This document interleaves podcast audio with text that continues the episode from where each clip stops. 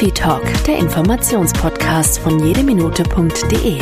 Für alle, die sich über Laiendefibrillatoren und erfolgreiches Notfallmanagement informieren möchten. Achim Schmitz von Jede Minute führt Sie durch diese Podcast-Folge.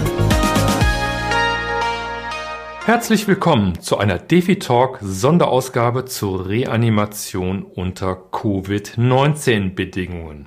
Unser Experte ist Herr Professor Dr. Böttiger. Er ist Direktor der Klinik für Anästhesiologie und operative Intensivmedizin an der Uniklinik Köln, Vorstandsvorsitzender des Deutschen Rats für Wiederbelebung und ist seit Jahren in führenden Positionen des Europäischen Rats für Wiederbelebung. Das Coronavirus beeinflusst alle Lebensbereiche. Wir leben mit den Risiken und versuchen, eine Covid-19-Infektion zu vermeiden. Herr Professor Böttiger, wie sollen wir uns verhalten, wenn wir aktuell vor der Herausforderung stehen, bei einem vom plötzlichen Herztod Betroffenen eine Reanimation durchzuführen?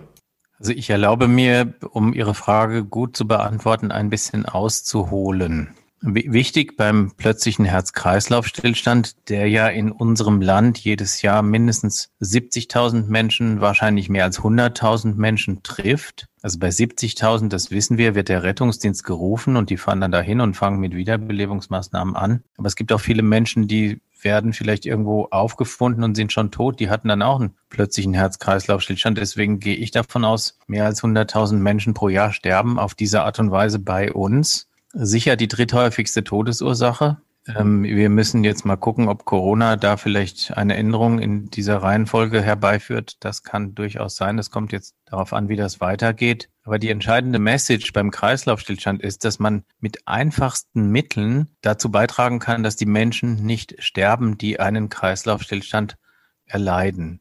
Es ist wichtig zu wissen, dass bei uns in Deutschland im Mittel nach neun Minuten der Rettungsdienst kommt. Auf dem Land kann das aber auch durchaus ein bisschen länger dauern, teilweise auch in der Stadt. Es ist auch wichtig zu wissen, dass wenn das Herz nicht mehr schlägt oder nicht mehr richtig schlägt, das Blut also nicht mehr durch den Körper und insbesondere zum Gehirn pumpt, dann wird man jeder Mensch nach 10 bis 15 Sekunden wird man bewusstlos. Das ist beeindruckend, als ich das das erste Mal gehört habe. Das Gehirn braucht ständig Sauerstoff und wenn das Blut nicht mehr fließt, stellt es seine Funktion ein. Und das Gehirn fängt auch nach drei bis fünf Minuten schon an zu sterben. Und deswegen kommt der Rettungsdienst, wenn der dann im Durchschnitt nach neun Minuten kommt, praktisch immer zu spät. Deswegen überleben im Moment auch nur etwa zehn Prozent der Betroffenen, also nur jeder Zehnte überlebt diese tödliche Erkrankung. Und eins ist völlig klar, der Kreislaufstillstand ist ein Notfall, wie man ihn eigentlich gravierender nicht mehr haben kann, weil ein Mensch mit einem Kreislaufstillstand stirbt definitiv, es sei denn, jemand tut etwas, um das zu verhindern. Und das, was man tun kann und muss, um das zu verhindern, ist ganz einfach. Das kann man natürlich nur machen, wenn jemand dabei ist und das sieht. Wir wissen, dass ungefähr 60 bis 70 Prozent aller Kreislaufstillstände bezeugt sind. Also da steht jemand dabei, der sieht, wie jemand umfällt oder hört das. Und nur hier kann man natürlich eingreifen. Und es ist auch wichtig zu wissen, gerade wenn wir das Thema Corona fokussieren, dass in normalen Zeiten 60 oder über 60 Prozent aller Kreislaufstillstände zu Hause passieren. Und wir wissen von Publikationen von Daten aus Italien, dass das in Zeiten von Corona noch deutlich mehr ist. Also aus Norditalien wird berichtet, dass in der ersten Welle der Corona-Infektion 90 Prozent aller Kreislaufstillstände zu Hause passiert sind. Das ist eine gute Information, wenn man so will, weil das nämlich bedeutet, dass es in der Regel Familienangehörige oder Freunde sind, die betroffen sind. Und gut meine ich im Zusammenhang mit Corona, da lebt man sowieso schon in einer Gemeinschaft in der Regel, weil es eben zu Hause passiert. Dann ist die Gefahr, dass man sich ansteckt oder dass man plötzlich ähm, irgendein Virus überträgt, der vorher vielleicht noch gar nicht da war, die Gefahr ist zwar nicht ganz null, aber ist deutlich reduziert. Und natürlich hat man eine ganz andere Motivation, auch selbst aktiv zu werden, wenn man weiß, es handelt sich hier um Familienangehörige oder Freunde. Und wenn ich jetzt noch kurz schildern darf, wie das denn jetzt eigentlich am besten gemacht wird mit der Wiederbelebung, dann möchte ich anfangen und sagen, Wiederbelebung ist kinderleicht. Das können Kinder und Jugendliche. Man kann Wiederbelebung in einer Minute lernen. Und Wiederbelebung kann jeder. Alles, was man dazu braucht, sind zwei Hände. Wir sagen, um das einfach zu machen, das Motto der Wiederbelebung ist prüfen, rufen, drücken. Ich wiederhole das nochmal. Prüfen, rufen, drücken. Prüfen heißt auf Lebenszeichen prüfen. Also wenn da jemand liegt, dann rüttelt man ihn, dann spricht man ihn an, man zwickt ihn vielleicht auch mal.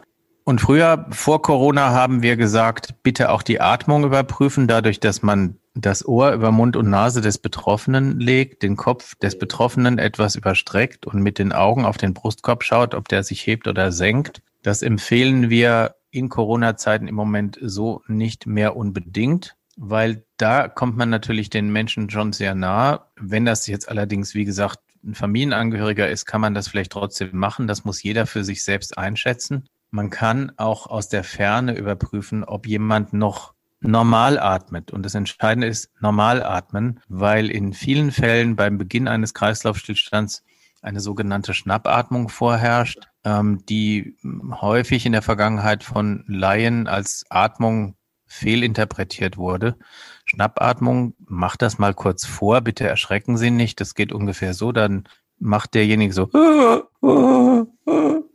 also keine normale Atmung oder keine Atmung. Das ist das Entscheidende. Keine Reaktion auf Ansprache oder Schmerzreiz. Das ist das Prüfen. Wenn da also tatsächlich nichts passiert, das kann man in zehn Sekunden für sich feststellen, man sollte also keine Zeit verlieren. Jede Minute, die man verliert, jede Sekunde verschlechtert die Überlebenschancen. Prüfen kann man ganz schnell, muss man ganz schnell. Wenn man da jetzt nichts sieht oder hört, rufen ist das nächste. Nach dem Prüfen kommt rufen die 112 in Deutschland und in der Regel auch in allen anderen europäischen Ländern. Und dann kommt das Drücken und äh, das Drücken ist auch ganz einfach und das Allerbeste ist übrigens, wenn die Rettungsleitstelle, die Sie gerade angerufen haben, Ihnen dabei hilft. Also wir wissen, dass vor einigen Jahren ungefähr 30 Prozent aller Rettungsleitstellen in Deutschland die sogenannte Telefonreanimation angeboten haben. Ich hoffe, dass das heute besser ist. Es gibt Nachbarländer von uns, da ist das gesetzlich verpflichtend fürs ganze Land festgelegt. Da müssen das die Leitstellen machen. Das sollten wir in Deutschland auch einführen. In Bayern gibt es entsprechende Vorgaben, aber ich glaube in den anderen Bundesländern bisher noch nicht. Man kann nämlich am Telefon ganz leicht erklären, wie die jetzt folgende, wir sind beim Drücken, Herzdruckmassage durchgeführt werden muss.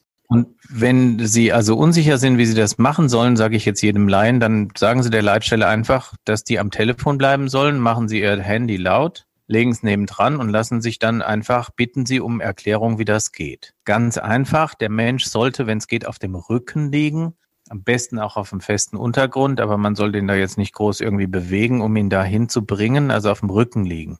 Dann ist es wichtig, dass man sieht, wo die beiden Brustwarzen sind Deswegen empfehlen wir, den Pullover hochzumachen, das Hemd aufzuknöpfen, aber jetzt nicht den Menschen irgendwie vom Oberkörper her auszuziehen. Das dauert viel zu lange. Wichtig ist zu sehen, wo sind die beiden Brustwarzen. Zur Not kann man das auch ähm, vielleicht vermuten. Und dann muss man genau zwischen den beiden Brustwarzen auf dem Brustbein, das ist der Druckpunkt.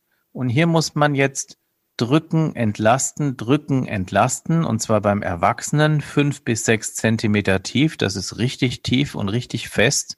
In der Hälfte der Fälle brechen da auch Rippen. Das heißt ganz normal, wenn es da auch knackt. Das macht aber nichts. Die heilen wieder. Ich habe noch nie erlebt, dass jemand so fest drückt. Die meisten Menschen drücken viel zu schwach. Auch wenn man das im Fernsehen sieht, ist in der Regel viel zu schwach. Also fünf bis sechs Zentimeter tief. Das ist so ungefähr so, so tief wie früher die, die Smartphones breit waren. Heute sind die bisschen breiter, aber richtig fest, richtig tief.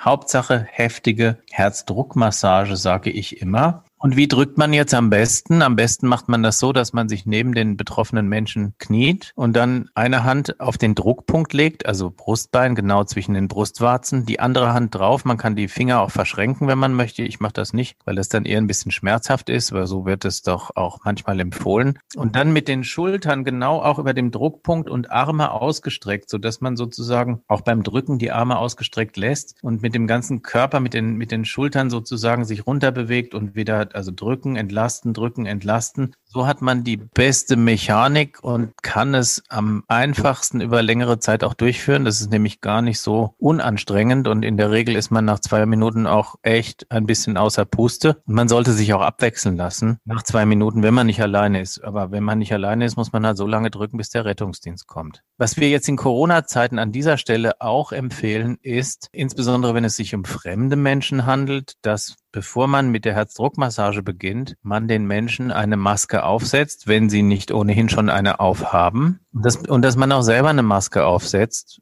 so wie man das auch tut, wenn man zum Bäcker geht oder in ein Lebensmittelgeschäft. Das empfehlen wir zum Schutz. Und wenn man keine Maske hat, kann man auch vielleicht einen Schal oder ein Tuch oder ein Kleidungsstück über Mund und Nase des Betroffenen legen. Denn gerade in Corona-Zeiten ist natürlich Schutz wichtig. Man kann nie ausschließen, dass so ein Virus auch übertragen wird, auch durch eine Wiederbelebung. Es gibt dazu leider bisher keine Daten. Wie sollte es auch? Aber auf den Schutz muss man achten, genauso wie man das auch in anderen Zusammenhängen tut. Ich wiederhole nochmal, prüfen, rufen, drücken.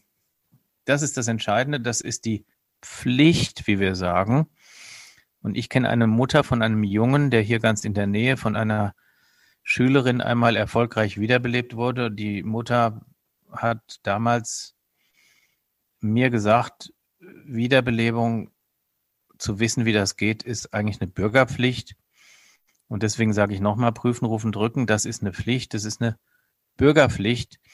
Und das Prüfen, Rufen, Drücken empfehlen wir nicht erst seit Corona, sondern das empfehlen wir schon seit fast zehn Jahren weil es ja auch schon früher immer für Laien in der Regel eher abschreckend war, wenn wir gesagt haben, man muss die Menschen beatmen, weil man will ja vielleicht auch nicht irgendwelche wildfremden Menschen beatmen. Da gab es schon früher Bedenken, dass man sich irgendetwas an Krankheitserregern holen könnte. Und seit wir Prüfen, Rufen, Drücken empfehlen, wie gesagt schon lange, ist die Laienreanimationsquote auch bei uns im Land deutlich hochgegangen. Und das rettet unglaublich viele Leben zusätzlich und reicht in der Regel, bis der Rettungsdienst kommt. Also acht bis zehn Minuten ist meistens noch genügend Sauerstoff im Blut, weil Sie müssen sich vorstellen, das Gehirn braucht ganz viel. Aber in den Beinen, in der Lunge, im Darm, da ist noch genügend Sauerstoff. Und wenn ich jetzt durch die Herzdruckmassage, dadurch bringe ich das Blut wieder zum Fließen. Also ich übernehme von außen die Funktion des Herzens, das im Moment nicht mehr arbeitet oder nicht mehr gut arbeitet. Damit fließt das Blut wieder und Sauerstoff aus anderen Körpergegenden kommt ins Gehirn und dadurch verhindere ich, dass das Gehirn und der Mensch sterben. Und das ist total faszinierend für mich. Man braucht nur zwei Hände und den Satz im Kopf prüfen, rufen, drücken. Und beatmen muss man nur, wenn man das, oder soll man auch nur, wenn man das auch möchte und auch kann. Also wenn man das schon mal irgendwo gelernt hat und möchte, heißt ja zum Beispiel bei Angehörigen möchte ich das vielleicht eher als beim fremden Menschen. Beatmung hilft vor allen Dingen dann, wenn es länger dauert als, sagen wir mal, acht bis zehn Minuten, bis der Rettungsdienst da ist, weil irgendwann ist halt auch kein Sauerstoff mehr in ausreichender Menge im Blut und dann reicht Prüfen, Rufen, Drücken vielleicht auch nicht mehr aus. Herr Professor Böttiger, herzlichen Dank für Ihre wertvollen Informationen. Weitere Informationen zum Thema erhalten Sie auf unserer Webseite jedeminute.de unter DefiTalk oder auf der Webseite des Deutschen Rats für Wiederbelebung unter grc-org.de. Dort finden Sie die Leitlinien und Handlungsempfehlungen zur Reanimation. Zudem möchte ich auf die Deutsche Stiftung für Wiederbelebung aufmerksam machen. Diese wurde von Herrn Professor Böttiger ins Leben gerufen und hat sich zum Ziel gesetzt, die Überlebensrate nach plötzlichem Herz-Kreislauf-Stillstand zu verbessern. Unter anderem durch Förderung der Laien- und Schülerausbildung. Deren Webseite können Sie unter stiftung-wiederbelebung.de aufrufen. Liebe Hörer, hat Ihnen die Folge gefallen? Liegt auch Ihnen das Thema Erste Hilfe und Notfallrettung am Herzen? Als Abonnent verpassen Sie keine Folge. Durch eine positive Bewertung helfen Sie mit, dass die Erste Hilfe und Notfallrettung eine höhere Aufmerksamkeit erhält. Wir würden uns sehr freuen, wenn wir dadurch mehr Menschen motivieren, Erste Hilfe im Notfall zu leisten, denn jede Minute zählt in einem Notfall. Informationen und eine Zusammenfassung des Podcasts finden Sie auf jedeminute.de. Wir bedanken uns herzlich für die Unterstützung der Zoll Medical Deutschland. Bis bald, Ihr Achim Schmitz.